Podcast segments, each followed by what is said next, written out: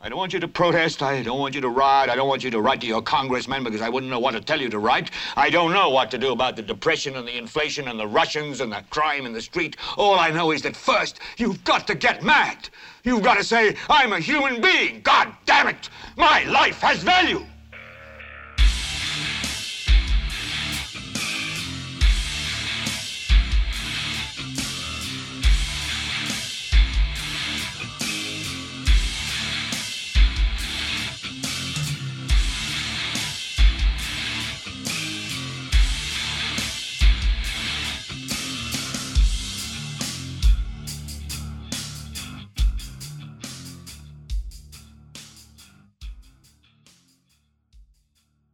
Esto es GLBT para Leviathan Podcast. Yo soy Carlos Rodríguez Duzán. ¿Cómo están, gente? De vuelta esta semana, un poco tarde. Si se pudieron dar cuenta, un poco tarde. Programa de esta semana.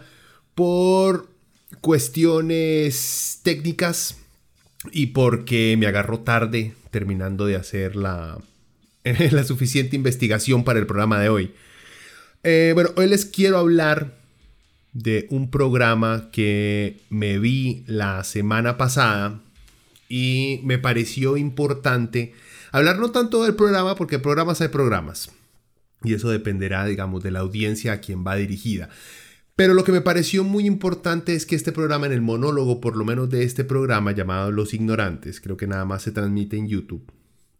Eh, en los primeros siete minutos de este programa, se hace un, que un vómito eh, pseudo intelectual de lo que es considerado hoy en día ser derechista, libertario, conspiranoico. no diría derecha, derecha, porque hay muchos grados de derecha. No representa tampoco la ideología directa de ningún partido en específico, aunque sí se nota que hay un coqueteo por parte de la gente que está dentro de esta línea, digamos, derecha conservadora, libertaria, Agustín Lajes copiando Ben Shapiro's. es un poco enredado, pero yo creo que más o menos me entienden la idea del tipo de derecha del cual estoy hablando. Así que no estoy generalizando, sino que es muy específico el el tipo de imaginario dentro del cual eh, funciona y opera eh, este, esta, esta agrupación de gente. Y creí que era importante, como les digo, por el monólogo cargado de, de información falsa, de información mal investigada. Eh, no sé si mal investigada por falta de capacidad o mal intencionada. No estoy seguro, no los conozco a ninguno, así que no sabría decir, pero sin duda alguna mala información. Bueno, antes de entrarle al, análisis, digamos, porque básicamente les voy a hacer un análisis de solamente 7 minutos, pero me dio para hacer, creo que hoy tal vez no sea muy extenso el programa, pero para hacer un análisis de solamente 7 minutos creo que es exagerado lo mucho que hay que corregir. Ah, pero antes porque creo que la semana pasada no les di recomendación. Yo no sé qué diablos están escuchando sin que yo les diga qué hacer.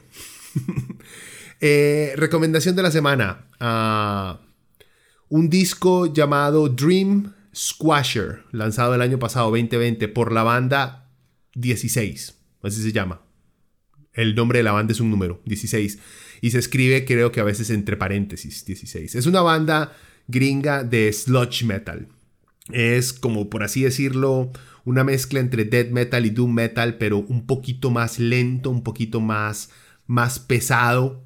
tal vez no sucio, pero sí se siente la pesadez dentro de cada uno de, los riffs que tiene, pero es excelente el disco, eh, muy memorable, canciones este, muy entretenidas y más si se escuchan las letras, hay una letra, prácticamente el Mae dedica una canción a su perro. y cómo da a entender que este, él y el perro mueren juntos. El coro, eso sí, Me and the Dog Die Together. es excelente. El disco es muy, muy bueno. Una, una escuchada muy, muy amena y, como les digo, muy pesada, pero sin perder en ningún momento la capacidad de ser memorable y de tener riffs eh, imposibles de olvidar. Y otra cosita más a mencionar. Bueno, primero, eh, saludar a, compa Chris, que escucha siempre el podcast y después me dice, ma, la cagaste en tal parte.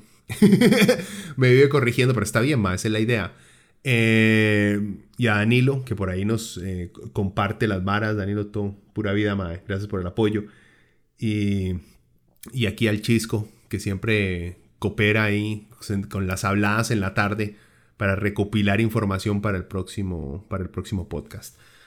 Bueno, como les digo, eh, el programa que quiero analizar no es el programa, es el monólogo, los primeros 7, 8 minutos introductorios del programa Los Ignorantes que está ahí en YouTube.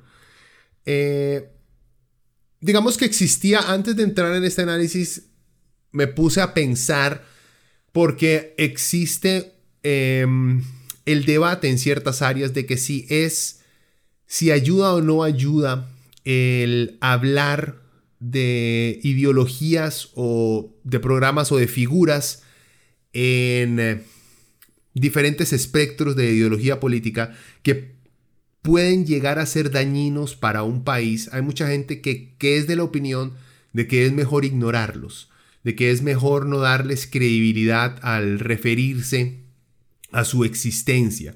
Y creo que es un error.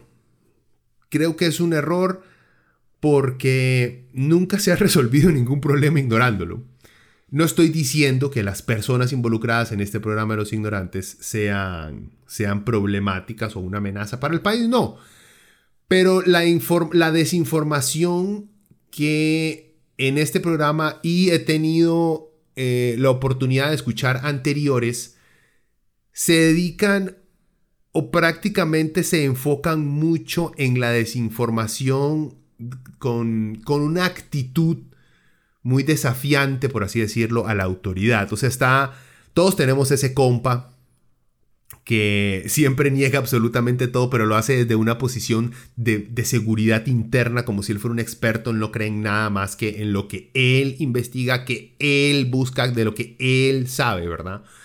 Entonces, esta gente como que le, le, le, gusta esa onda de mandar a la gente a hacer su propia investigación. El problema es que cuando uno de verdad va y, hace el ejercicio investigativo, se da cuenta que todo lo que le dijeron es pura mierda.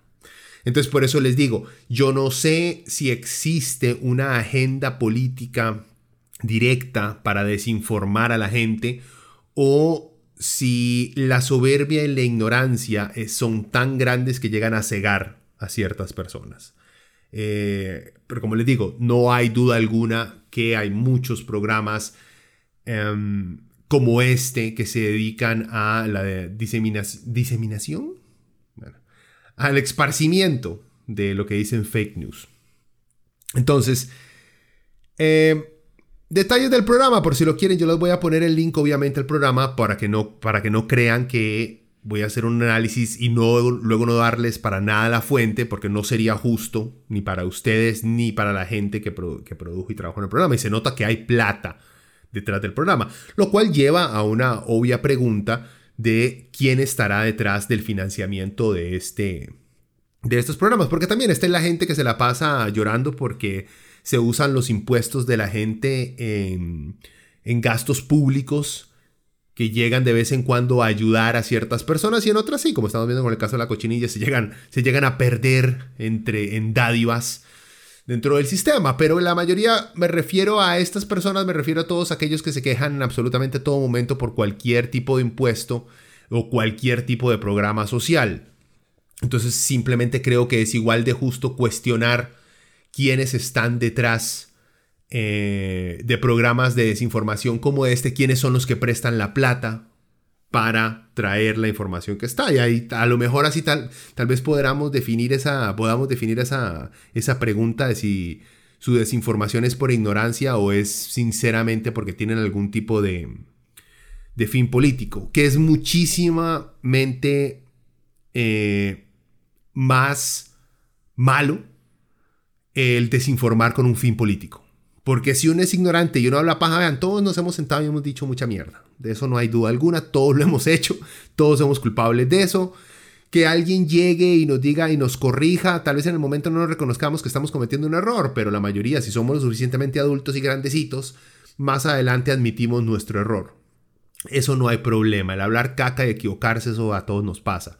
Como les digo, pero si es que eso está apuntando a una causa política, entonces sí, o sea, es, es, es realmente preocupante y eso, ahí sí sería dañino para el país. En fin, el programa se llama Los Ignorantes, lo pueden buscar ahí en YouTube. El presentador es Luis, Al, Luis Alonso Naranjo. El MAE también estaba o está o está, no estoy seguro, el Grupo Nacional SCATS. No he escuchado el grupo. De MAE, si no es metal, honestamente no lo voy a escuchar, así que no podría decirle si es bueno o es malo. Tal vez el MAE sea un excelente músico, pero como, eh, pero como investigador o analista es pésimo, eso no hay duda. Em, bueno, en fin, es un programa de esto de opinión política en el cual eh, empieza primero él dando un monólogo, luego va y tiene dos, por así decirlo, no enviados especiales, sino reporteros en diferentes partes. Eh, tiene primero un argentino y luego tiene a una colaboradora colombiana le hablan de diferentes temas. Igual, si hubiera podido hacer un análisis de lo que estaban reportando, que son temas, digamos, muy eh, muy frecuentes en la derecha latinoamericana, nada de sorprender, pero se expandiría esto y honestamente quedaría muy largo. Y después de eso, él tiene ahí en estudio, digamos, tiene dos invitados en estudio y tiene, y tiene un invitado por medio, no sé si es Zoom o es Skype, lo que sea que se esté usando, que tienen ahí a lo lejos. Eh, y empiezan a tener una conversación. ¿De qué se trata este primer? Ese es el primer eh, programa que los Maes hacen de su tercera temporada. O sea, ya han tenido dos temporadas más basadas en hablar eh, de temas de, extrema derecha. Y me refiero a extrema derecha, no me estoy refiriendo a que los maes se sientan a hablar de este, la superioridad racial. No, no, no, no. No, es, no es extrema derecha eh, gringa, nacionalista europea. No, extrema derecha, digamos que latinoamericana. Eh, en fin, pero igual no voy a analizar con, sus, con sus invitados. El tema de este programa es la cultura de la cancelación. Yo también les voy a dejar un link al programa que hice con, con Diana, en el cual nos sentamos a hablar de cultura de la cancelación, porque sí tiene, una, eh, tiene un aspecto en el cual ha afectado a la sociedad hoy en día ese tipo de cultura y también que se ha, se ha construido en un arma para que ciertos actores la utilicen como la culpable del por qué ya la gente no quiere escuchar sus comentarios racistas o machistas en diferentes medios. Entonces es importante la discusión del tema. Y en este programa se enfocan en hablar de ese tema.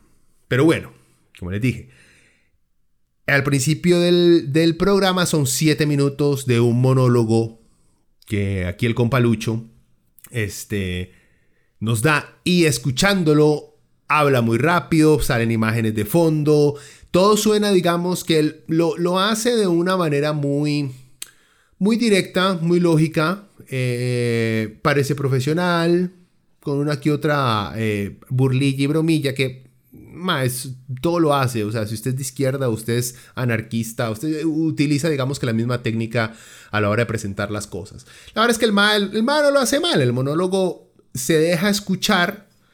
Eh, el problema recae en el contenido. Entonces, a eso es a lo que les voy a entrar. entonces, empecemos. Eh, el MAE comienza explicando que las palabras tienen importancia porque nos ayudan a definir nuestro mundo y quienes las controlan pueden llegar a tener el poder de esa realidad y de los discursos, por así decirlo. De, es cierto, hasta acá va todo bien. El problema es que el MAE da ejemplos de supuestas palabras que significan lo mismo, pero que son usadas de diferente manera porque hay, según él, un ataque al lenguaje para cambiarlo y para que beneficie una agenda ideológica, que obviamente se refiere a la izquierda, muy generalizada. Cualquier persona, para él, de izquierda, eh, no de izquierda, cualquier persona que hable de este, un lenguaje inclusivo, supongo, cae dentro de esta agenda ideológica. Eh, y entonces recomienda que hay que estudiar el lenguaje, empezamos con la primera ironía, para no dejar que lo cambien. Eh,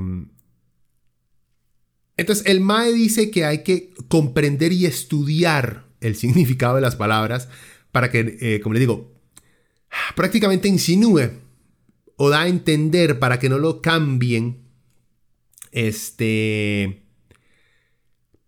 no sé, organizaciones LGBTI y cualquier persona de izquierda. Y utiliza también gráficos, pone de fondo la portada de un libro que se llama eh, La política de todes, eh, con un Marx, una foto de Carlos Marx, eh, todo color pastel. El problema es que el MAE comienza a dar ejemplos, como les dije, de supuestas palabras que según él significan lo mismo, pero no hizo la tarea y no averiguó por qué hay palabras que se usan y otras no. O sea, el MAE no se puede molestar con estudiar las palabras porque él ya llegó a la conclusión que es la izquierda, las feministas y obviamente los gays los que quieren cambiar el lenguaje para seguir con una agenda de control mundial o lo que sea que esté de moda eh, en estos círculos. Entonces, vamos a ver también, si le aclaramos a Lucho, el por qué de ciertas cosas que dice no son un ataque a su frágil masculinidad, sino un avance para el lenguaje y para todos como sociedad. Vean, yo no soy experto, pero, eh, pero es como lógico el por qué algunos de estos términos se tratan de no utilizar, para no crear, digamos, un rechazo inmediato hacia la persona de la cual se está hablando. Eh, porque es que existen formas de decir las cosas que ayudan a, quitarle la humanidad a las personas y que le sirve mucho a ciertos grupos eh, a discriminar y hasta a justificar actos violentos contra grupos, grupos minoritarios. Pero bueno, empecemos. Estoy analizando todos los ejemplos que él va dando a través de este monólogo. Él dice que no entiende, digamos, cuál es la diferencia, digamos sarcásticamente, no entiende cuál es la diferencia entre extranjero ilegal e inmigrante indocumentado. Obviamente él como que establece que ahí queda, queda entredicho que extranjero ilegal para él es la mejor manera de decir las cosas. Pero según él se está diciendo inmigrante indocumentado. Bueno, lo mismo, vean, sin ser experto, el término extranjero ilegal suena derogativo. Ok, está bien, nada más suena derogativo. Pero ayuda, esto ayuda a deshumanizar al individuo y genera odio hacia él. También establece esta palabra que la persona es ilegal, que el individuo es un criminal. Em, y vean, estar de manera indocumentada no es un delito como robar, como violar, como matar o como ser un corrupto que trabaja para una compañía de construcción. no lo es. Lucho presenta estos términos como son la misma vara, pero nos, pero no, nos quieren callar eh, como que insinúa que, lo quieren silenciar de llamar a las cosas por su nombre.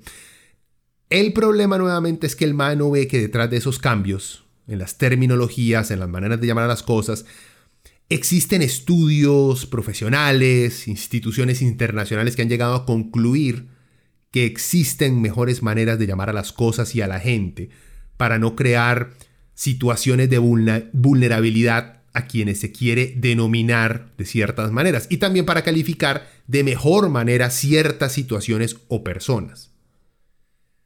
Por ejemplo, vean, en el 2012 el juez Anthony Kennedy, al escribir en nombre de la mayoría de los jueces de la Corte Suprema de Estados Unidos, junto al presidente del tribunal John Roberts y tres otros jueces, dijo, eh, por regla general, no es un crimen que un extranjero deportable se quede en Estados Unidos. La Corte también en ese entonces falló que no es un crimen buscar un trabajo o realizarlo sin la autorización debida. ¿Por qué les pongo el ejemplo directo de Estados Unidos? Porque Lucho y, la gente de los ignorantes también está muy obsesionada con la política que ocurra dentro de Estados Unidos y la forma en la cual se desarrolla, digamos, por así decirlo, el lenguaje político que viene del norte. Eh, y eso se refleja mucho en su manera de ver el mundo. Entonces por eso es muy importante recordarle o recordar cosas que también sacamos de allá. Más adelante vamos a ver por qué me refiero que el más está como, están como obsesionados con Estados Unidos. Yo creo que todos, es el imperio después de todos. Eh, bueno, y, algo también que encontré que me pareció muy importante hablando de, estos, de esta terminología con respecto a los extranjeros este, ilegales, como le quiere decir Lucho. Em, dice que el encuestador y colaborador de Fox News, Frank Luntz, quien fue considerado el mayor experto republicano en la elaboración de mensajes políticos perfectamente conservadores. Este Mae eh, tiene un libro que se llama Word, eh, Words That Work, Palabras que Funcionan, en donde enumera las 21 palabras y frases políticas que nunca deberías decir. Por ejemplo, eh, dice en el libro Lontz, destruye la palabra trabajador indocumentado y en su lugar utiliza inmigrante ilegal. Eso es lo que él dice, que hay que dejar de utilizar a los conservadores, a los políticos, les dice, dejen de usar trabajador indocumentado y usen inmigrante ilegal. Porque la etiqueta que se usa determina la actitud de la gente hacia ellos. O sea, lo que les estoy poniendo aquí es un ejemplo directo de un republicano conservador gringo dándole, digamos, un memorándum de cómo tiene que hablar a los políticos conservadores gringos para crear una reacción visceral de los oyentes hacia la población inmigrante. Esto es exactamente lo que Lucho dice que la izquierda está tratando de hacer con, eh, con, el lenguaje inclusivo, por así decirlo. Y aquí hay un ejemplo directo con un libro y todo. Y no solamente un libro de alguien derechista gringo que no habla con nadie que publicó. No, estamos hablando de Frank Luntz. Si ustedes en algún momento vieron Fox News en los últimos 10 años, vieron este MAE en Fox News dando directivas con focus groups, haciendo encuestas y explicando ciertas formas de hablar mejor. Este es uno de los más, uno de los guías a la hora de por qué el Partido Republicano gringo habla de una manera, perdón, tan hijo de puta, cuando se refiere a minorías. ¿verdad? Ahí está un ejemplo perfecto de eso. Luego continúa Lucho y dice que él no entiende por qué eh, se están utilizando de manera intercambiable preso y privado de libertad cuando se refiere a la gente, digamos, que está en la cárcel. Nuevamente, insinuando que debería llamársele preso y ya, privado de libertad es como muy, muy PC culture, por así decirlo. El problema es el siguiente, eh, y se lo leo aquí, dice el informe de la Comisión Interamericana de Derechos Humanos, titulado Informe sobre los Derechos Humanos de las Personas Privadas de Libertad en las Américas, dice, por persona privada de libertad, recluso o interno, se entiende genéricamente toda persona privada de libertad. Esto incluye persona detenida o detenido que aún no ha sido juzgada, persona presa o preso. Se entiende toda persona privada de su libertad como resultado de una sentencia. O sea, para aclarar, que decir privado de libertad es una forma amplia para referirse a todas las personas que han sido sometidas a cualquier forma de reclusión o prisión, mientras que preso es el que ya pasó por un juzgado, le dijeron usted es culpable y lo meten en una cárcel. No es que se quiera cambiar el idioma por una agenda política, no, son definiciones, son simples definiciones del lenguaje. No hay una conspiración detrás. Luego, obviamente, el tema favorito de la derecha, por lo menos tica, no, de toda la derecha. Que al aborto ahora se le quiere decir interrupción del embarazo, dice. Bueno, yo no sé por qué hizo esta comparación. Porque en todos los manuales y organizaciones de derechos humanos que investigué usan la palabra aborto. Acá no hay pleito. Aquí nadie está ocultando que se usa aborto.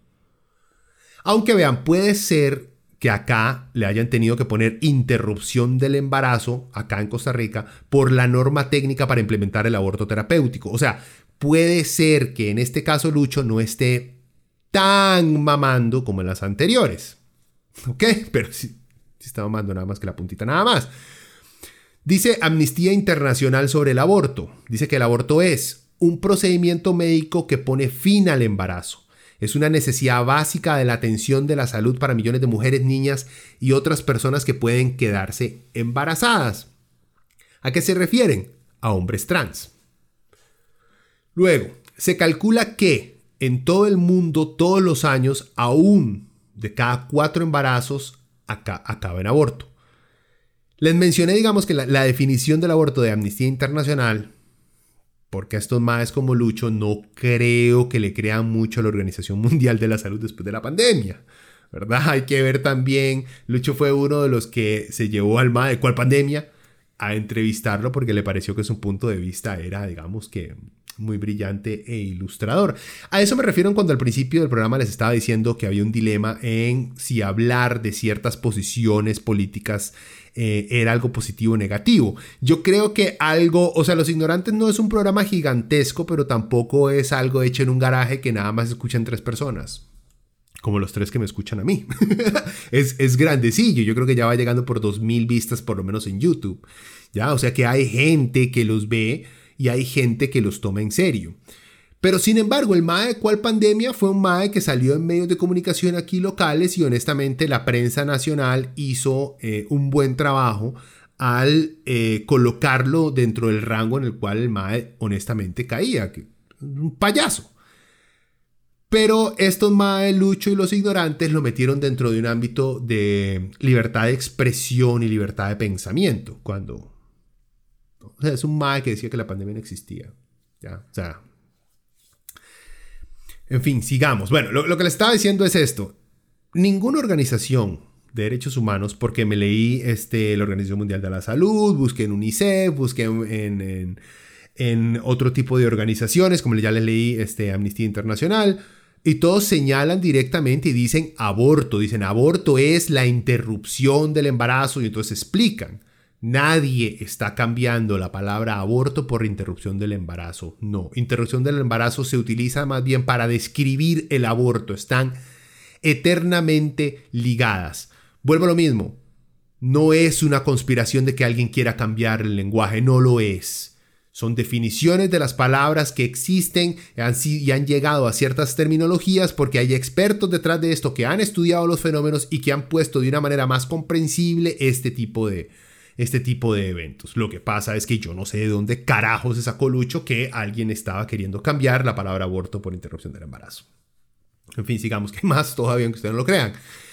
Luego el MAE dice que se quiere cambiar, digamos, de decir jóvenes delincuentes a jóvenes implicados en la justicia y pone una foto de maras, eh, de claramente eh, pertenecientes a pandillas mareras.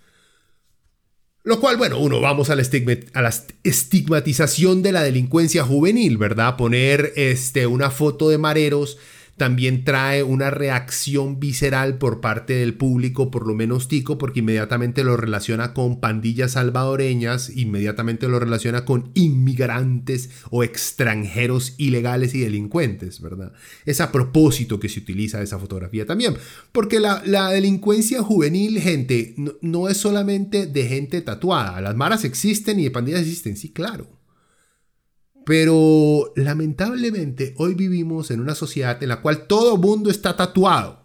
Ya no es, digamos que no es estigma andar todo mundo está tatuado. Más bien es, yo me considero sumamente rebelde al todavía no tener un solo puto tatuaje. Porque todo mundo está tatuado. Ya no es, lo siento a mis compas que se han tatuado varias veces, ya no es algo ni cool, ni rudo, ni diferente. No, todo mundo lo hace. Es, digamos, es común. En parte es bueno, porque antes, antes sufrían a la hora de conseguir trabajo por tener un, ridículo tatuaje.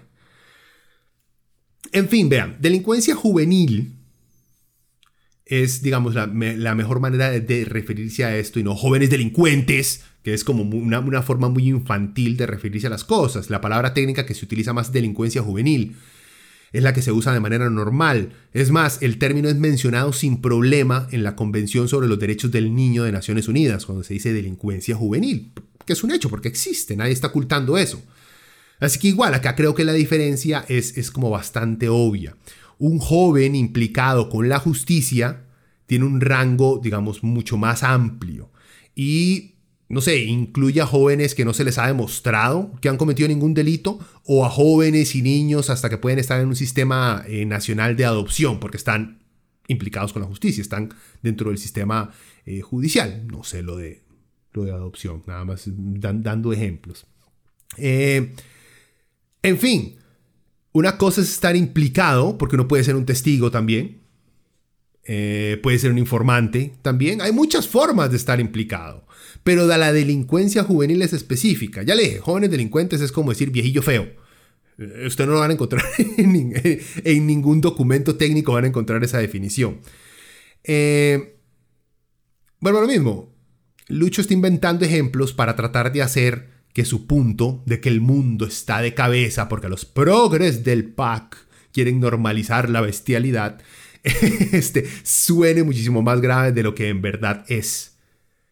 Eh, y spoilers, no, existe, no existe, no hay, no, hay, no hay un plan global para feminizar al hombre, para este, eh, destruir la familia tradicional y hacer que todas las mujeres aborten. No existe un plan, no, lo siento, no existe, es un invento, no existe.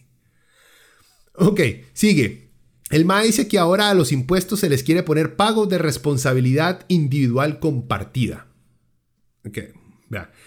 En Estados Unidos, en Estados Unidos, la responsabilidad individual compartida existe. ¿Qué es esa terminología? Es un impuesto o contribución para cubrir con seguro médico a los trabajadores. Le dicen así porque si es cierto que puede ser considerado un impuesto, es un impuesto con un fin específico. Hay decenas de impuestos y todos tienen sus nombres. ¿Por qué? Y para diferenciarlos, gente. O sea, que Lucho quiera que a todo se le llame solamente impuesto punto seco sin nada, aunque esto complique, digamos, un poco los trámites al no saber de qué carajo se está cobrando impuesto, de dónde esté saliendo. O sea, vean, para este MAE, las divisiones por categorías, subgéneros, géneros, nombres, etcétera, debe ser una pesadilla. No quiero ni imaginar cómo este mae llega a pedir un helado. Llega el mae, deme el helado. Le contesta fijo el mae que atiende. Y tenemos gelatos, tenemos helados tradicionales, tenemos helados de sorbetera, tenemos paletas de yogur, tenemos paletas. Solo deme un helado. Bueno, también tenemos 20 sabores. Solamente deme un helado. Ven que existen, o sea, hay formas de desglosar, no ocupa desglosar las cosas para saber exactamente de qué carajo se está hablando.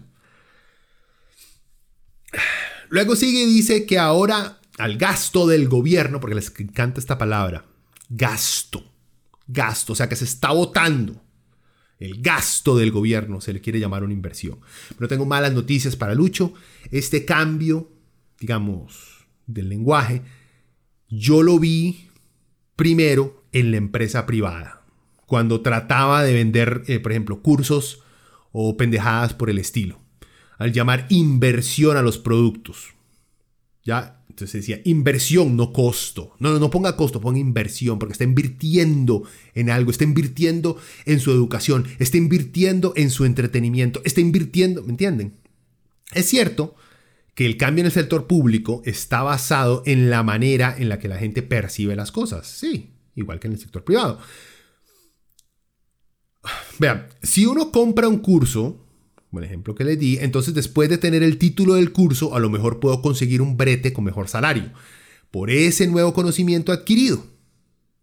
¿Okay? Igual el Estado, si invierte en un puente, puede que la gente le salga un poco más barato transportar sus productos de un lugar a otro. Están invirtiendo. Claro, después de darle un trozo a doña Mélida para que nos arregle ahí el, trámite rápido del puentecito, ¿verdad? Eh, bueno, y luego, digamos que luego continúa con, una lista eh, muchísimo más predecible de una ideología, digamos, que podríamos haber escuchado hace unos 5, 6 años, tal vez diría unos 10 para estar más seguro, de un, digamos que el, diccionario libertario de las cosas. Entonces saca cosas como que, mm, dice frases como que el disfrutar la plata, eh, como te da la gana, es avaricia según la izquierda, dice Lucho. Y bueno, veamos qué dice la RAE, la Real Academia de la Lengua Española que es la niñera oficial del lenguaje en español, dice que avaricia es el afán desmedido de poseer y adquirir riquezas para atesorarlas, o sea, para guardarlas, no para gastarlas, no para hacer nada con ellas. Ya, o sea, que si alguien le está diciendo avaro a alguien que está despilfarrando la plata, muchacho, leas el diccionario. O sea, vean, avaricia es cuando un mae tiene un pichazo de plata y ya no sabe qué hacer con la plata. Todas sus necesidades están cubiertas, ya está, digamos que ha logrado todos sus sueños, pero sigue con las ganas de continuar haciendo plata, solo por el hecho de acumular capital, de acumular esa plata. Capital no es solamente plata, pero bueno, en fin, ustedes me entienden. Ve, eso es avaricia. Y, y no para los socialistas, no. O sea, vea, pellizcate, Lucho, vea, a nadie le debe importar, para empezar, lo que hacen otros con su plata. Es cierto. Vea, que se limpien el culo con billetes, si eso es lo que quieren, si eso es lo que le cuadra, si les gusta cortarse las nalgas con eso, allá ellos. El problema es que algunos de estos avaros no son avaros, porque hacen inversiones, meten esa plata en campañas políticas, en medios de comunicación, para convencer a gobiernos políticos y a la gente de darles a ellos que tienen plata aún más plata, aún más beneficios, para quitarles este reglamentos, para que los saquen de la cárcel temprano. Ese es el problema del cual se queja no solamente la izquierda, sino cualquier persona con la menor decencia o, o, comprensión de lo que es por lo menos aproximarse a un mundo un poquito más justo. Igual, es simplemente es una frase de estas de domingo que sacan los libertarios, ¿verdad? Eh, la derecha, o sea, y también lo de la tratar de hacer que la avaricia se convierta en un que pase de ser una mala palabra, que pase de ser parte de los siete pecados capitales a convertirse más bien en algo de admiral, es algo nuevamente que la derecha gringa, que el Partido Republicano gringo, ha tratado desde hace años de tratar de promover el clásico en Wall Street, la película Greed is Good, la avaricia es buena. Entonces explican por qué en el libre mercado la avaricia es buena y este, indirectamente esa avaricia va a ayudar a otros. Entonces van con toda. Terminan en la misma ridícula teoría eh, eh de que si usted deja a alguien tener toda la plata del mundo, entonces eventualmente una migaja le va a caer a usted abajo. Que es una huevada que no funciona, pero en fin, siguen con esa, con este, siguen, o sea, aparte del tratar de cambiar el significado de la palabra avaricia a de algo negativo a algo positivo, es porque ayuda a que su teoría de démosle toda la plata a los ricos, dejémoslos que hagan lo que les dé la gana, se ve muchísimo mejor montada con un principio como la avaricia es algo buena. ¿Qué más? ¿Qué otra frasecita nos saca Luchito y dice que el Estado aumente los impuestos es que pagues tu parte justa? O sea, le está diciendo que cuando el Estado aumenta los impuestos, le cambia el nombre y dice que es que tú vas a pagar este, una parte justa. Vean, en algunos casos sí. O sea, hay veces, por ejemplo, el, este gobierno del PAC con hacer un aumento este, a todo mundo, eh, claramente eh, no es que paguemos lo justo, porque a los de abajo les toca pagar lo mismo en porcentaje que a los del medio y que a los de arriba. Y a los de abajo les va horrible. Los de arriba ni lo sienten. Eh, pero en algunos casos sí. Por ejemplo, eh, si soy una corporación gigante y tengo ganancias extraordinarias cada año, pero por medio de abogados logro encontrar puros huecos en la legislación tributaria de este país. Por ejemplo, no sé, busco y contrato al esposo de la ex fiscala eh, nacional para que me busque estos, estos huequitos alrededor o me defienda si me agarran. No sé, al parecer el más muy bueno en estos asuntos. Eh, en fin, eh, digamos, este mal logra encontrar huecos en la legislación tributaria del país, ¿verdad? Para registrar mi compañía, no sé, en otro paraíso fiscal. Digo otro porque Costa Rica hasta hace poco era considerada un paraíso fiscal.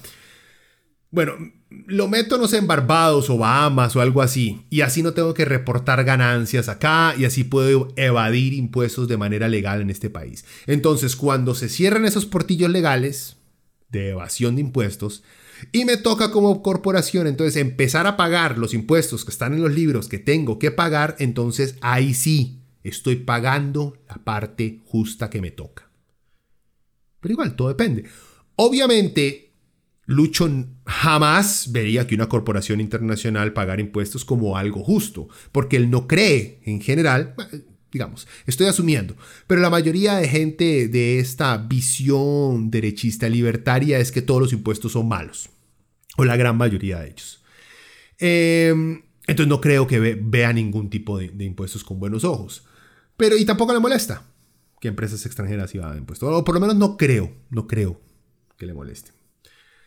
Y de paso, digamos, de esto que por dicha es algo, digamos, positivo que yo he visto en estos más libertarios que han dejado un poquito su jerga eh, económica técnica que solo ellos entendían, que solamente en la mente de ellos tenía algo de razón y de poder de convencimiento hacia las masas. Ellos querían creer que es porque son muy inteligentes y entienden cosas que la mayoría de nosotros no. Yo lo vería desde otro punto de vista ellos siempre hablaban, si ustedes vean, es que la tasa de intereses, es que no sé qué, Friedrich von Bosch dijo no sé qué. Entonces le sacan economistas viejísimos con teorías económicas que se apegan perfectamente a lo que ellos esperan de un Estado, o sea, que el Estado no les cobre ni mierda, que ellos puedan hacer lo que les dé la gana. Este, han dejado mucho esa retórica, digamos, una, esa retórica tecnócrata que utilizaban, porque no funcionó, en lo más mínimo, no funcionó. Eso no funciona. Aunque usted le explique a la mayoría de la gente algo sumamente positivo, si se lo explica de una manera técnica, man, no va a lograr nada. Tiene que digerírselos. No estoy diciendo que la gente sea tonta, no. La gente tiene muchas cosas que hacer y entiende sobre muchas cosas. La economía, aunque la tengan que vivir a diario, no tienen tiempo de sentarse a analizar terminología que complica las cosas, porque tampoco es que sea muy complicado el asunto. Lo complicado son las putas nombres técnicos que les ponen a las varas. En fin, me voy por un fucking rant. Nada que ver. Eh, bueno, después de, después de esta hablada, el MAE se va y ataca el movimiento este, en Estados Unidos de Black Lives Matter. Las vías negras este, también valen. Y dice que eh, este movimiento, Black Lives Matter en Estados Unidos, eh, está fomentando la discriminación racial en la contratación de empleados y estudiantes. Y entonces aquí es donde el MAE dice que eh, BLM, o sea, Black Lives Matter, está vendiendo esta discriminación racial con algo que ellos llaman acciones afirmativas. Ok, vea, ¿qué es Black Lives Matter? Para empezar. Los más luchan por poner fin a la discriminación sistemática que existe en todos los aspectos sociales y políticos en Estados Unidos. Y ha crecido fuera de Estados Unidos. Hay movimientos de Black Lives Matter en Sudamérica, en Centroamérica, en Europa, en Australia, en todas partes. ¿Ok? Eh, y aquí entramos, entonces, acciones afirmativas, vuelvo a lo mismo. Acciones afirmativas no es algo que nació aquí en Costa Rica, no es una terminología que se utiliza mucho aquí, se está utilizando, poco a poco está entrando, pero igual es algo que nació en Estados Unidos. Eh, o por lo menos, tal vez no la palabra, sino eh, las políticas de acciones afirmativas eh, fue algo que se inició en Estados Unidos. Por ejemplo, vean la definición.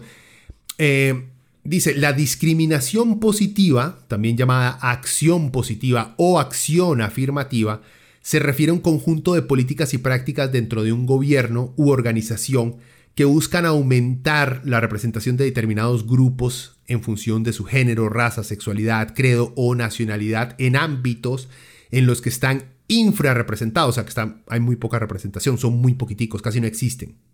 ¿Ok? Como la educación y el empleo. Históricamente y a nivel internacional, el apoyo a la acción afirmativa ha tratado de lograr objetivos como la reducción de las desigualdades en el empleo y la remuneración, el aumento del acceso a la educación, la promoción de la diversidad y la, reparación de aparentes agravios, daños u obstáculos del pasado. Aquí Lucho como que quiere insinuar que la acción positiva es algo racista inventado por BLM para meter más negros que no se lo merecen dentro de bretes y universidades. Ok, y disculpen si utilizo, si digo negro y es en vez afrodescendiente o afroamericano, mi intención no es peroyativa, sino que simplemente, honestamente, yo no creo que Lucho utilice afrodescendiente, honestamente. Eh, en fin, pero de eso se trata, meter más personas de raza negra, eh, por lo menos eh, en, este, en, lo que, en lo que respecta a BLM. Pero también han expandido eso a personas de color, no solamente personas de raza negra, sino también hindús, latinos, asiáticos de otras partes. Vean, El, el problema es que no es cierto que la acción positiva no es algo, no es algo nuevo. Ya, se está mintiendo. Acción, la, acción afirmativa o acción positiva no es nuevo. Es algo que empezó, como les dije, a implementarse en Estados Unidos a finales de los 60 por obvias razones, porque la población negra en Estados Unidos había sido discriminada durante cientos de años y necesitaban hacer algo para tratar de hacer que la comunidad negra logra alcanzar la ventaja generacional de beneficios que la mayoría blanca había alcanzado. Un pequeño dato es que en Estados Unidos la, esclavitud de seres humanos enfocados en la raza negra duró 400 años y no estoy equivocado. O sea, duró generaciones de generaciones en el cual una población fue considerada inferior. Y no solamente los blancos los consideraban así, llegó a un punto en el cual los blancos se encargaron de lavarle el cerebro a los esclavos y hacerlos sentirse de que ellos de verdad no merecían nada, que de verdad su puesto en el mundo era ser esclavo. O sea, llegó a ese punto. Y ustedes saben, cualquier persona que, que tiene hijos sabe que si usted destruye la confianza de su hijo, aunque el MAE sea muy bueno en algo, si usted logra destruir su, la confianza de su hijo en cualquier cosa, el MAE va a dudar de todo, aunque sea muy bueno. Puede ser un MAE altísimo que si usted le pasa basureando que el MAE es un enano chiquitillo que no alcanza nada, vea, el MAE va a crecer inseguro con su estatura. Es así de sencillo. Ahora imagínese generaciones en el cual se le diga que usted no sirve para nada más que para ser un esclavo y trabajar las plantaciones. O sea, bueno, historia, sociología, cosas que digo, señores de la derecha. Eh, en fin, estas acciones, digamos, este, acciones positivas, estas acciones afirmativas, es una política controversial en Estados Unidos. Y la Corte Suprema de ese país no está como que muy de acuerdo con este tipo de políticas de acciones afirmativas. Por lo que, eh, por lo que poco a poco como que la han ido desmantelando con los años después de los 60. Ahora, algunas universidades mantienen cuotas raciales basadas en la diversidad, pero son bastante como que raras y se requiere un poco más de estudio para comprenderlas, porque ya se determinó que las universidades en Estados Unidos no pueden admitir 10% eh, de este, estudiantes afro, afrodescendientes. No, tiene que ser afrodescendientes, pero ¿por qué? bueno, eh, afrodescendiente, pero es este mm, eh, activista en contra del calentamiento global ¡Oh! o cambio climático. Bueno, uno de esos dos, entonces ahí como que ya lo mete. O sea, como que han ido disfrazando las cosas porque al a Estados Unidos como federación, digamos, a su gobierno central, a su Corte Suprema no le gusta mucho que se asignen este, posiciones basadas en raza porque puede llegar a ser discriminatorio. Es complejo, Sí, hay argumentos en ambos lados, pero más que todo el argumento del otro lado que no quieren darle cuotas a personas de otras razas que no sean blancas son blancos llorones que eh, están tristes porque no son el 100% de toda la, graduación de Harvard en leyes. Entonces quieren que ahora este, esos siete chinos que se están graduando, que ya no sean siete, sino tres, porque es bonito tener un compita eh, eh, chino, pero no es bonito estar rodeado de ellos. You know prácticamente. bueno.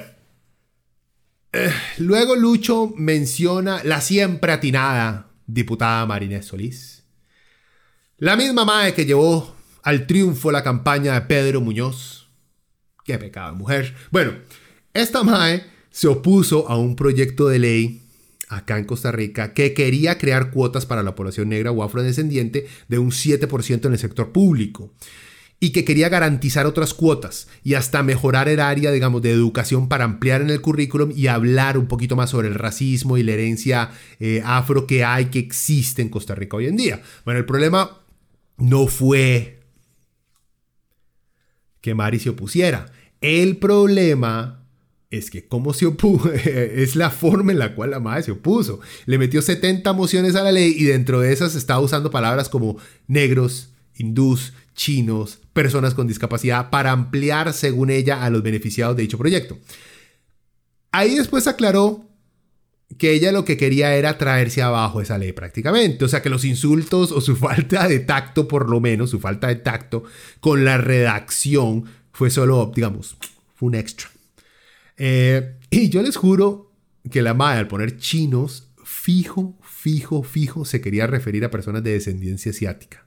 Vean, se los juro, yo no creo que ella, al decir chinos, solamente estuviera apuntando a personas que venían de China. No, ahí al decir chinos, fijo, ella, metía coreanos, japoneses, tailandeses, más fijo, fijo.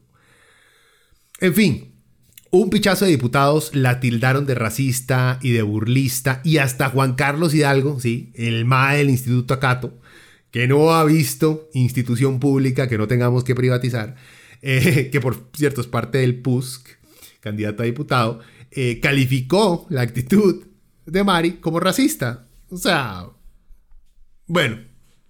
Y estos luchos salen como, ¡Oh! ya está criticar a María, pobrecita ella.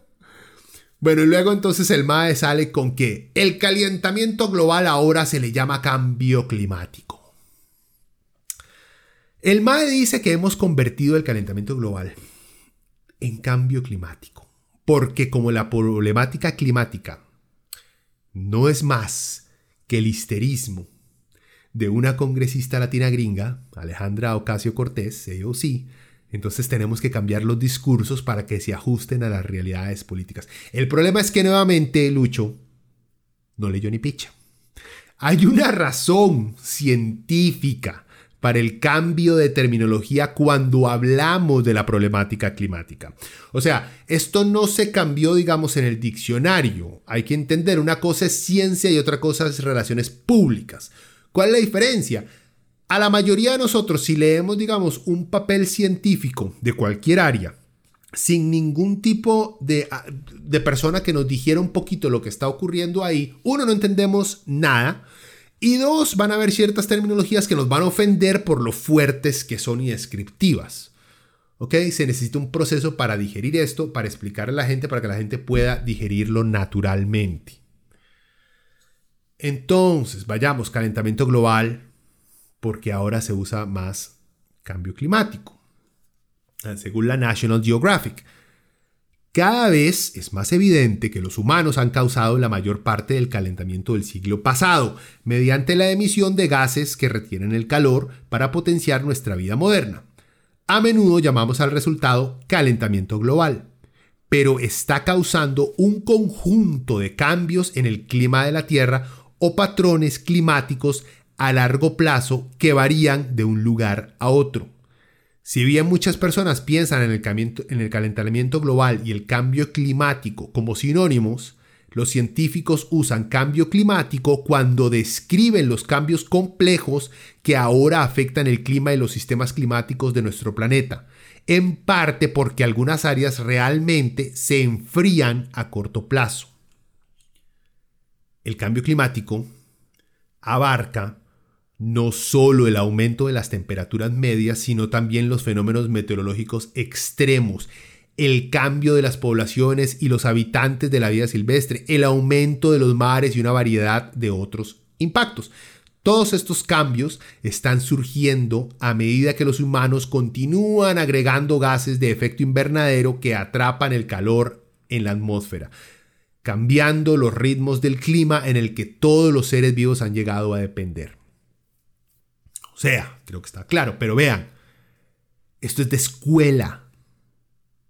No se cambió el nombre por una conspiración política, se amplió la manera de definir las cosas, porque solo decir calentamiento global no resalta los otros problemas que trae consigo el fenómeno. Y porque congresistas idiotas ven nevar, entonces dicen, ven, no hay calentamiento global, está haciendo frío. Luego sigue el MAE y dice que la guerra de George Bush en Afganistán se convirtió en operación de contingencia en el extranjero. Ay, Dios. La guerra en Afganistán se llamaba Operation Enduring Freedom, Operación Libertad Duradera. Así la llamó Bush en su administración. No la llamó guerra. Ningún gobierno gringo. Y todos los gobiernos gringos han estado metidos en algún país donde no tenían por qué puta estar metidos. Ninguno utiliza palabras, por lo menos en la década moderna, la palabra guerra. ¿Por qué? Porque es muy fuerte. Porque es muy feo. Porque como todo conservador, libertario, derechista entiende, es mejor decir libertad, libertad, libertad. Si usted lo repite muchas veces libertad, tal vez la gente se le empieza a creer, aunque su ideología prácticamente sea fascista. ¿Ok? Luego llegó Obama. Después de Bush, ¿qué nombre le puso a la operación, a la invasión de Afganistán? Le puso Operation Freedom Sentinel. Operación Centinela de la Libertad. Ven, no sueltan la vara de la fucking libertad. ¿De dónde coños se sacó esos nombres, Lucho? No tengo idea. Pero ya, para este punto, honestamente, yo creo que todos nos hemos dado cuenta de, o sea, lo mal informado e irónico que alguien tan ignorante diga que quiere salir de la ignorancia en un programa que se llama Ignorantes de manera irónica, pero que en verdad no lo es. Después habla de justicia social, la menciona. El MAE dice que la justicia social es obtener lo que no te mereces porque eres favorecido. Ay, Vean. Mentira. Según UNICEF, la justicia social se basa en la igualdad de oportunidades, no resultados. Igualdad de oportunidades y en los derechos humanos, más allá del concepto tradicional de justicia legal. Está basada en la equidad, no igualdad, equidad. Y es imprescindible para que cada persona pueda desarrollar su máximo potencial para una sociedad en paz. Ahora, el término justicia social tiene varias otras definiciones y varias fuentes que se pueden citar, como el nacimiento de este término, no sé, desde Aristóteles hasta socialistas ingleses que lo utilizaron, pensadores católicos del siglo XIX hasta el Papa Pío XI. O sea, el término tiene una historia bastante rica y no es fácil ponerle, digamos que una fecha exacta de nacimiento a esta definición pero, o una definición exacta tampoco, pero, digamos, yo prefiero concentrarme en lo que dicen Naciones Unidas por el simple hecho de que es lo más cercano a nuestros tiempos y que aún está en vigencia. Entonces, justicia social es darle a la gente la oportunidad de salir adelante y llevar vidas dignas, no de favorecer a ciertos grupos por encima de otros, aunque existen ocasiones en que sí es necesario favorecer a un grupo que históricamente ha sido discriminado para que logren salir del estado en el que se encuentran. Los ejemplos son muy buenos para explicar esto. Por ejemplo, digamos que a la gente de color verde se le tiene como esclavo por unos 400 años han sido esclavos los maes. ¿Ok? Trabajan, no se les paga, uno los pichasea si lo miraron feo y no, pueden decirle nada a uno, uno los viola si quiere y no lo pueden acusar de violación, uno les mata a los hijos y no lo pueden acusar de, de asesinato, uno los vende, uno los compra, uno los mutila, uno les dice dónde vivir, uno les dice con quién coger, con quién casarse, con quién comer, todo. Por 400 años. De repente, a estos más verdes se les deja en libertad. Y se les reconoce y se les dice, vean, ya no son esclavos. Durante estos 400 años, los más no han sido educados.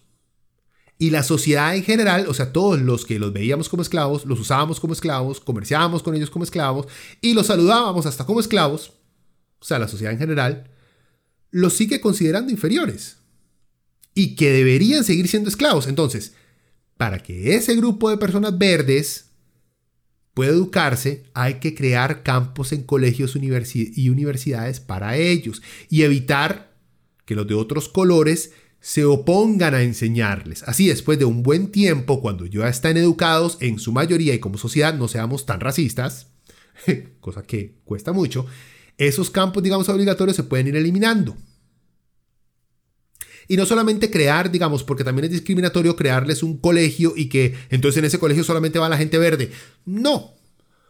No, la idea es integrarlos, porque a la hora, si usted quiere eliminar el racismo a largo plazo, tiene que empezar a integrar a su población, que su población de color azul se dé cuenta que los de color verde no son inferiores, son iguales a ustedes y se les dan las mismas oportunidades, y que ustedes, algunos del color azul que los esclavizaron, eran unas basuras y unas porquerías de seres humanos, pero las nuevas generaciones azules están dispuestas a aprender a mejorarse, a crecer, a madurar.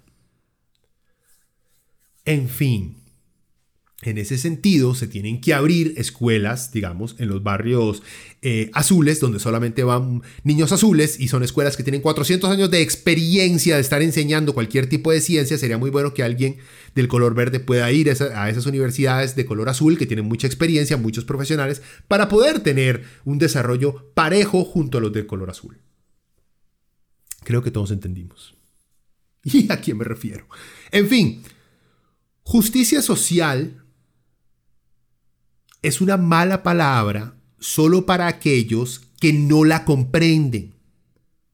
O para gente que la comprende y son racistas, xenófobos, machistas, que consideran que nadie ha sufrido por perjuicios o injusticias a lo largo de la historia, gente completamente ignorante de la historia. Y esta existe en cantidades increíbles. Luego Luchito llega y dice que él no entiende lo de mi verdad. El Mae cree que la verdad es absoluta y no cambia de individuo a individuo.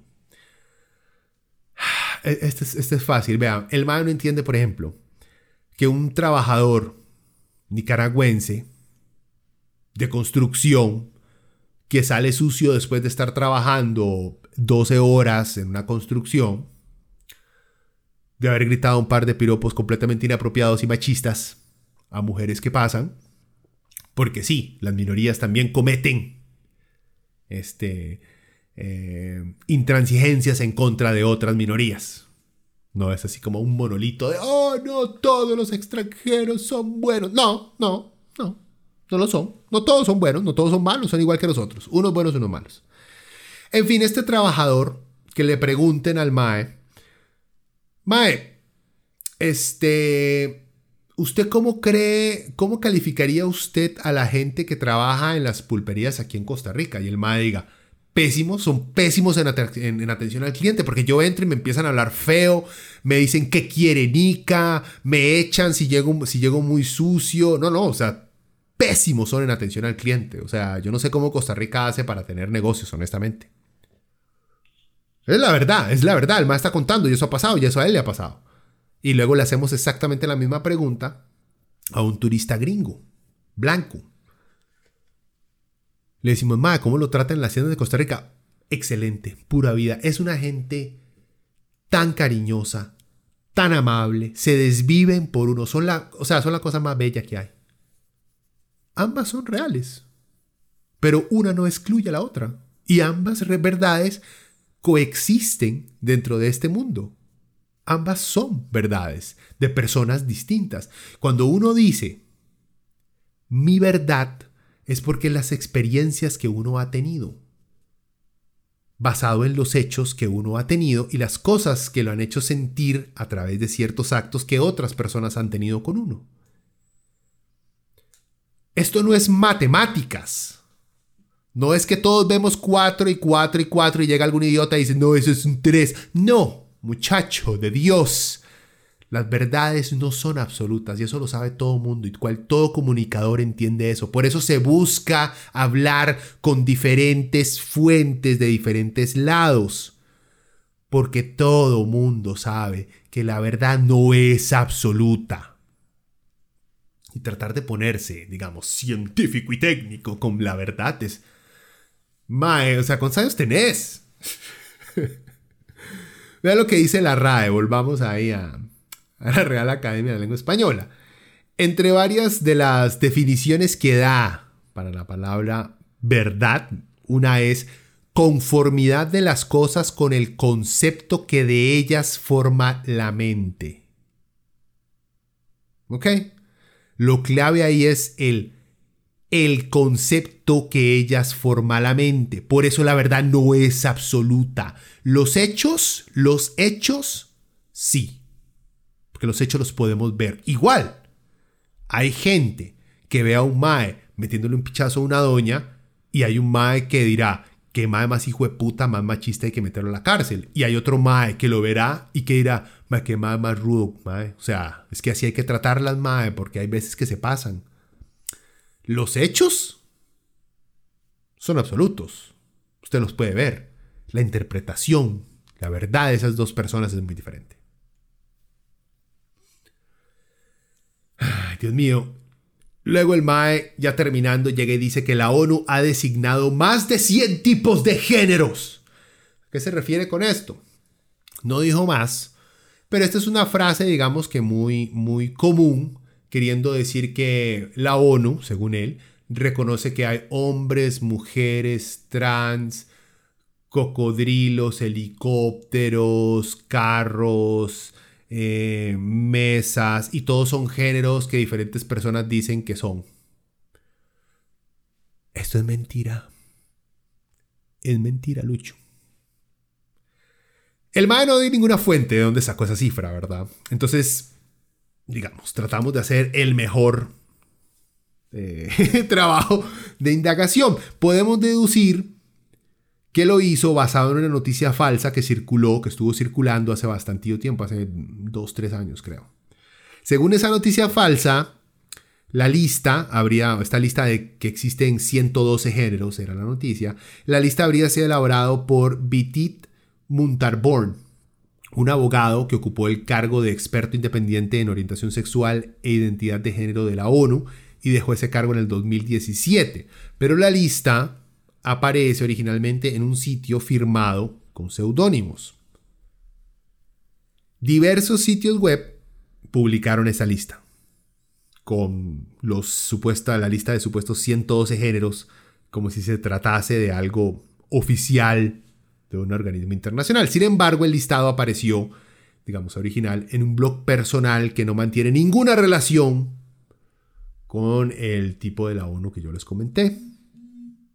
Entonces, revisando los sitios de Naciones Unidas, como UNICEF, ONU Mujer, Organización Mundial de la Salud, Oficina del Alto Comisionado por los Derechos Humanos, no existe una lista de géneros reconocidos por Naciones Unidas.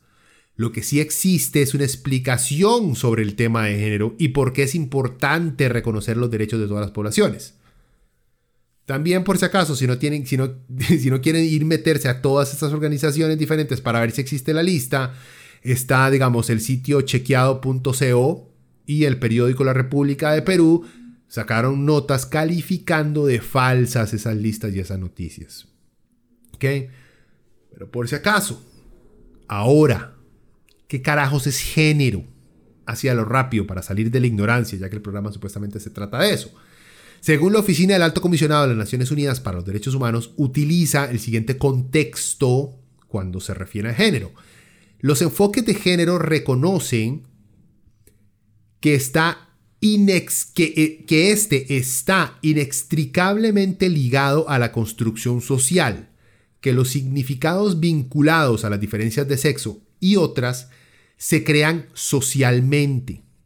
Cuestionan el supuesto de que la identidad de género tenga correlación directa y necesaria con el sexo biológico y reconocen la validez de una amplia gama de orientaciones sexuales e identidades de género.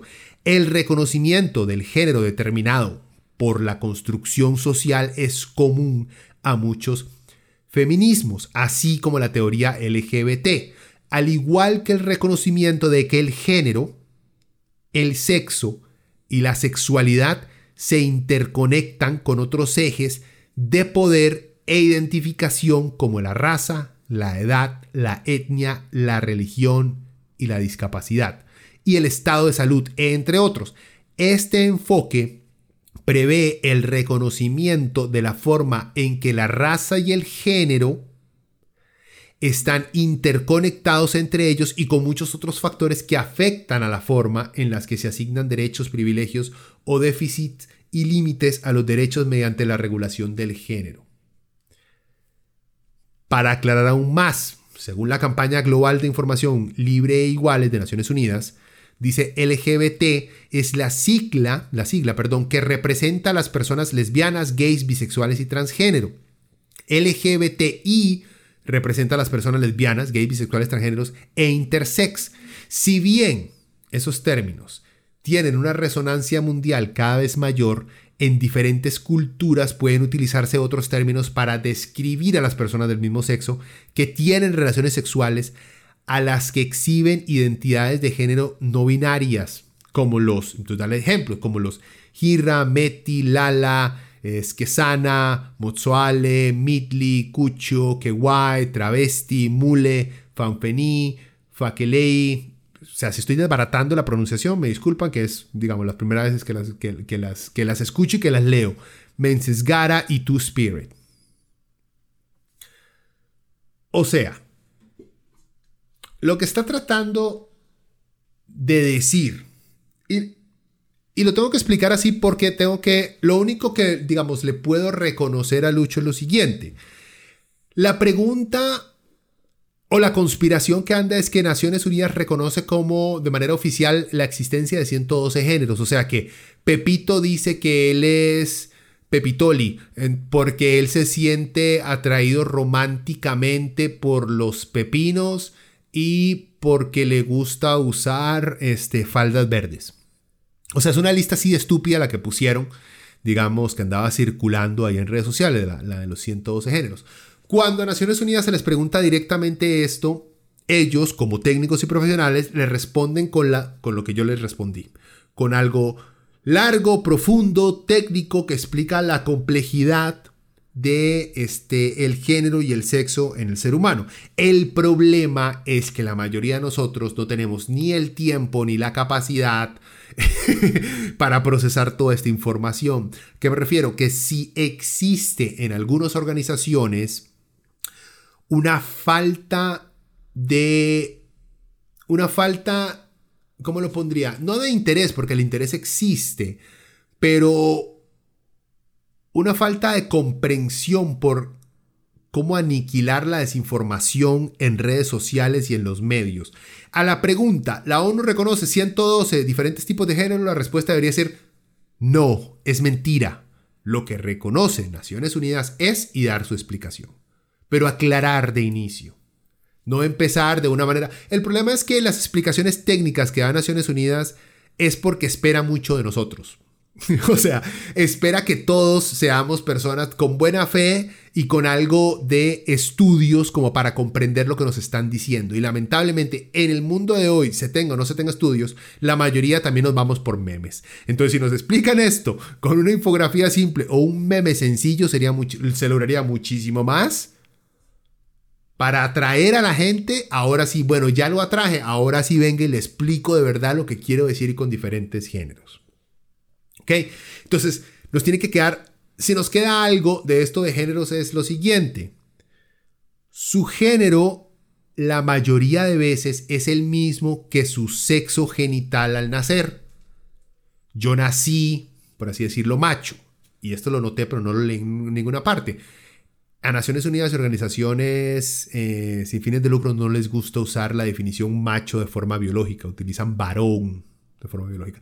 Puede ser mi ignorancia, no sé si en algún momento dejamos que macho solamente se use en animales, no estoy seguro. Bueno, en fin, lo que estoy diciendo es, yo nací varón, con genitales varones, y me identifico como hombre, como varón también, como hombre. Al decir que hombre de género es un constructo, es una construcción social, lo que estoy tratando de decir es que cuando nosotros vemos a alguien eh, por lo general, de 1,80, pelo corto, sin senos, de caderas este, rectas, de espalda ancha, con poco vello facial, con pantalón, con camisa de vestir, decimos que es un hombre. Eh, por cómo viene vestido. No le puedo ver los genitales. Puede ser una mujer con mucho, con algún problema este, hormonal, que esté soltando mucho pelo en la cara, que le guste vestirse con camisas y con pantalón, que sea una nadadora profesional, entonces tenga una espalda grande y unos brazos fuertes, este, le gusta usar jeans y zapatos y el pelo corto, y no tenga las facciones, digamos que tan finas. Eh, pero esa ropa por lo general es considerada ropa de hombre. O sea, nuestra ropa no va de acuerdo con nuestros genitales. El... Yo tengo genitales de hombre, pero si yo me dejo... Yo tenía el pelo largo muchos años. Muchas gracias. Em, si me dejo el pelo largo y me empiezo a maquillar los labios con pintura de labio roja, me van a decir, pero esa pintura de labios es para mujer. ¿Por qué? ¿Qué putas tiene que ver que yo me ponga pintura sobre la boca con mis genitales. Nada. Porque la, la estructura de ser, y esto no lo he leído, pero he escuchado y también puede ser que esté hablando basado en la ignorancia, pero la construcción social de lo que significa socialmente ser mujer es una construcción. El que una mujer tiene que usar en agua, una mujer tiene que ser linda, una mujer tiene que ser delicada, una mujer tiene que amar a su familia, una mujer prefiere estar en la casa que trabajar. Todo eso es una construcción social. No es un deseo biológico ni genético. Existen ciertas tendencias biológicas a la protección del cachorro y todas estas bebadas. Sí, eso existe, pero eso no justifica la construcción social que hemos creado lleno de estereotipos a los géneros. Por eso hay géneros que dicen, no, es que yo no me identifico ni con hombre ni con mujer, porque a mí me gusta usar pantalones que en general se le venden solo a hombres, pero me gusta usar zapatos de tacón. Y al mismo tiempo me gusta usar un mohawk y pintarme los labios de rojo y usar este, no sé, un corset con, mientras me dejo la barba al mismo tiempo. ¿Qué voy a decir entonces? ¿Qué es eso? Ah, ah eso es alguien raro o, un, travesti. Bueno, travesti es un género que en ciertas regiones del planeta se reconoce como un género porque se sale de esa forma de hombre o mujer. El mundo es mucho más diverso. Y ya, como les digo, esto es, muy, esto es complicado y hay muchos ejemplos que se pueden dar. Mi punto es el siguiente. Naciones Unidas respeta la identidad de género que la gente se ponga a sí misma o que logre comprender que le pertenece a ellos, que se sale de este mundo binario de hombre o mujer, está bien, pero que tiene una lista oficial de 112 eh, géneros y entonces por ende están promoviendo una eh, campaña LGBTIQ para este, feminizar al hombre, hacernos a todos super gays, que nadie quiera tener hijos, que todas las mujeres aborten para que un solo Estado controle todo el mundo y sea One World Government, New World Order Rothschild. No, no, no es así. Bueno. Ya para digamos, ya para terminar, porque tenía más, iba hablando, el más saca imágenes de J.K. Rowling, de Gina Corano, porque acuérdense que el tema supuestamente del programa es la cultura y la cancelación, ¿verdad? Entonces, como que después de decir todas las idioteces que dijo, saca un par de ejemplos en una foto, ni siquiera los nombra, de celebridades que supuestamente han sido canceladas, pero si ustedes se ponen a investigar un poquito, nunca fueron canceladas. J.K. Rowling, la escritora de, de, Harry Potter, eh, resultó que es una... Es una fucking turf. Esa es una feminista radical trans excluyente. O sea, que dentro de su círculo de feministas ella no quiere reconocer a las mujeres trans. ¿Por qué? Porque las ve como, literalmente, ve que es simplemente un hombre que se quiere meter a su club de mujeres. Luego saca Gina Corano, que la madre era una, una, pendeja en redes sociales que se ponía a publicar idioteces, que apoyaba a Trump, por cierto, obviamente. Eh, saca Roseanne era otra vieja loca, racista, que ponía estupideces en Twitter. Y digamos que su único ejemplo de cultura de cancelación real, que el cual pueden haber discutido, es Kevin Hart, el comediante, comediante gringo, que tenía, digamos que comentarios racistas. Eh, digamos, este, homofóbicos hace tiempo y por eso no le dieron, creo que los Oscars o algo así. Digamos que pero el MAE, digamos, se no se ha arrepentido, ha reconocido que ha crecido con el tiempo y todos crecemos. Pero ese, digamos que era el único ejemplo y no, ni siquiera hablaron de él. el MAE también, Lucho también menciona que odia, detesta el lenguaje inclusivo. lo de usar nosotres, eh, ellos. Vean, yo también. Pero yo reconozco que es por boomer. Simplemente porque me da mucho trabajo, porque no lo puedo dominar, pero entiendo que se requiere un lenguaje de inclusión para que ciertas personas no se sientan excluidas. Lo comprendo. Y, igual que Lucho, el boomer de yo, vamos a perder esta batalla. Eventualmente el lenguaje va a cambiar y no nos va a quedar otra que aprender a hablar como el resto de las personas. Que hoy en día la RAE no reconoce ciertas cosas. Sí, hoy en día. Hace 50 años la RAE no reconoció un montón de pendejadas que hoy sí reconoce. Así que el lenguaje está vivo y cambia. Una persona que habla hoy español, la llevamos a una máquina del tiempo, que sería la manera más pichuda que hay, hace 300 años, que hable con otra persona que habla español y les va a costar un pichazo entenderse. ¿Por qué? Porque el lenguaje ha cambiado un montón. Va a ser casi imposible entender lo que alguien de 1400 está diciendo en español. No le vamos a entender nada. Pero en fin, yo sé que es una batalla que voy a perder y me va a tocar saludar de bienvenides y bienvenidas y bienvenidos. Eh, bueno, y después de todo esto, digamos que lo único que quería comentar es que el Maya Alma empieza el programa y digamos sus eh, a las personas que tenía como invitadas para el programa es a Jaco, este cantante eh, que vivió en Costa Rica, pero yo no sé nada del MAE, o sea, un compa estuvo tocando con el MAE y o sea, tiene muy buenas experiencias por el MAE, pero Jaco sale ahí con una canción de la cultura de la cancelación y no sé la línea política que lleva Jaco, pero estuvo ahí con los ignorantes, entonces supongo que el MAE como que le está coqueteando a esa derecha libertaria.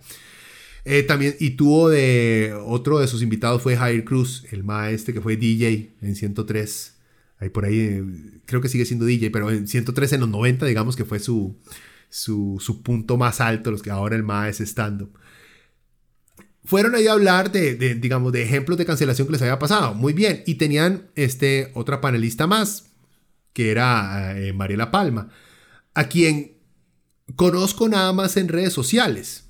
Eh, y la conozco desde que la madre estaba en el movimiento libertario, siempre en movimientos, digamos, políticos eh, de derecha. Es una comentadora política súper derechista la madre. Estoy que prácticamente un 98% en contra y en desacuerdo de todas las cosas que dice, pero digamos que ha tenido una, una carrera muy activa en este, su ámbito de proselitismo, por así decirlo, político, de ideas de derecha.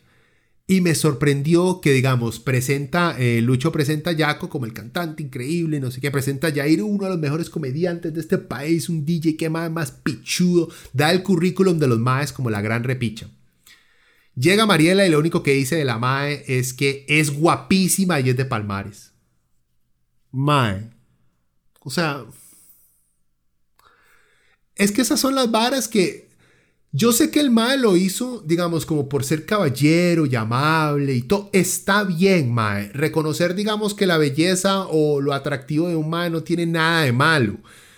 Pero cuando es lo primero y lo único que se le reconoce a una mujer cae dentro de este estereotipo de que usted piensa que las mujeres, sin importar lo que logren, aunque usted esté en contra de todo lo que la Mae haya logrado, Usted lo único que ve en ella es un culo y tetas. O sea, Mae, debería darle un poquito de vergüenza. En fin, también termina de pintar completamente, digamos, el mundo ideológico en el cual este Mae vive. En fin, esto supuestamente iba a durar nada más 40 minutos. Y ya me fui a una hora y 20, muchachos. Y como les dije, esto fue, esto simplemente ha sido un análisis de un monólogo de 7 minutos. Y vean la cantidad de brutalidades que el MAE dice en siete minutos. O sea, es lo increíble, por lo que sentí, digamos, necesario el cual hacer, hablar. No es tanto de este programa, sino de todo lo que acabamos de repasar. Vean, todo esto va a ser una receta que vamos a empezar a escuchar en, en la campaña presidencial del próximo año. Y supongo que Fabricio Alvarado va a ser uno que va a utilizar todo esto uno tras uno, tras uno, tras uno. Los va a empezar a utilizar. Y aquí está, es mentira, es ignorancia. Es increíble el grado de deshonestidad intelectual que se utiliza para hacer un programa. Bueno, digo, no sé si están haciendo plata, no creo. Alguien debe haber detrás de esto soltando la plata porque le conviene este tipo, digamos, de propaganda solapada hacia una ideología. Algo que sí les he aprendido, digamos, a estos derechistas libertarios y que me hace ver hacia adentro es que yo utilizo, y ya lo he mencionado varias veces, generalizo mucho, ah, es que los derechistas, ah, es que la derecha, y generalizo mucho. Ellos hacen eso, todo es culpa de la izquierda, la izquierda, la izquierda, la izquierda, es que los izquierdistas, es que los socialistas. Y eso me ha llevado a analizar un poquito más y a ver, vean, no son todos los derechistas. No estoy de acuerdo con los derechistas, pero hay diferentes ramas de la derecha desde extremistas este, blancos hispanistas que lo que quieren es aniquilar a todos los indígenas y que los países de Latinoamérica se vuelvan al reino español, hasta derechistas que lo único que quieren es que no se les cobre impuestos para ellos hacer lo que les dé la gana con su puta plata, pero que no tienen ningún problema con la población LGBTIQ, ni con los indígenas, ni con otras minorías, simplemente no quieren pagar ciertos impuestos y por eso se hicieron derechistas. O gente que no cree en los derechos humanos y que considera que todo mundo debería ser asesinado por robarse un pedazo de pan. Es un arco iris, al igual que la izquierda. En fin, ya no les quito más tiempo. Abajo les estoy dejando eh, un listado grande de links de donde saqué la información, cómo llegué a mis conclusiones para que vean que no es simplemente yo sacándome las varas del puro orto. No, hay que tener, digamos, un mínimo grado de vergüenza pública a la hora de ponerse a hablar mierda. Uno de mis, digamos, y no debería confesarlo, pero uno de mis miedos más grandes es sentarme aquí a hablar y empezar a mentir y a decir cosas que no sé y que después alguien me diga, Ma, todo lo que usted dijo es mentira por esto y esto y esto y esto y esto y me muestren los hechos del por qué. Me da pánico, por eso yo no grabo un programa sin tener un mínimo de, investigación. O sea, no sé si es por miedo a la vergüenza pública o simplemente se lo metieron tanto a uno en la U, si, a los que estudiaron comunicación, que uno hace puta, me da vergüenza ponerme a decir mierdas. En fin, bueno gente, eh, espero que por lo menos se hayan entretenido. Ya saben, todos los links están ahí abajo si quieren saber más del tema. Y eh, acuérdense, estamos en Spotify, en YouTube, en iTunes. Em, ¿Qué más? Bueno, eh, acuérdense el correo si quieren sugerir algún tipo de tema, leviatanpodcast.gmail.com, me mandan un mensaje por ahí, no hay ningún problema. Eh, bueno, gente, nos escuchamos la próxima semana. Que la pasen bien. Pura vida.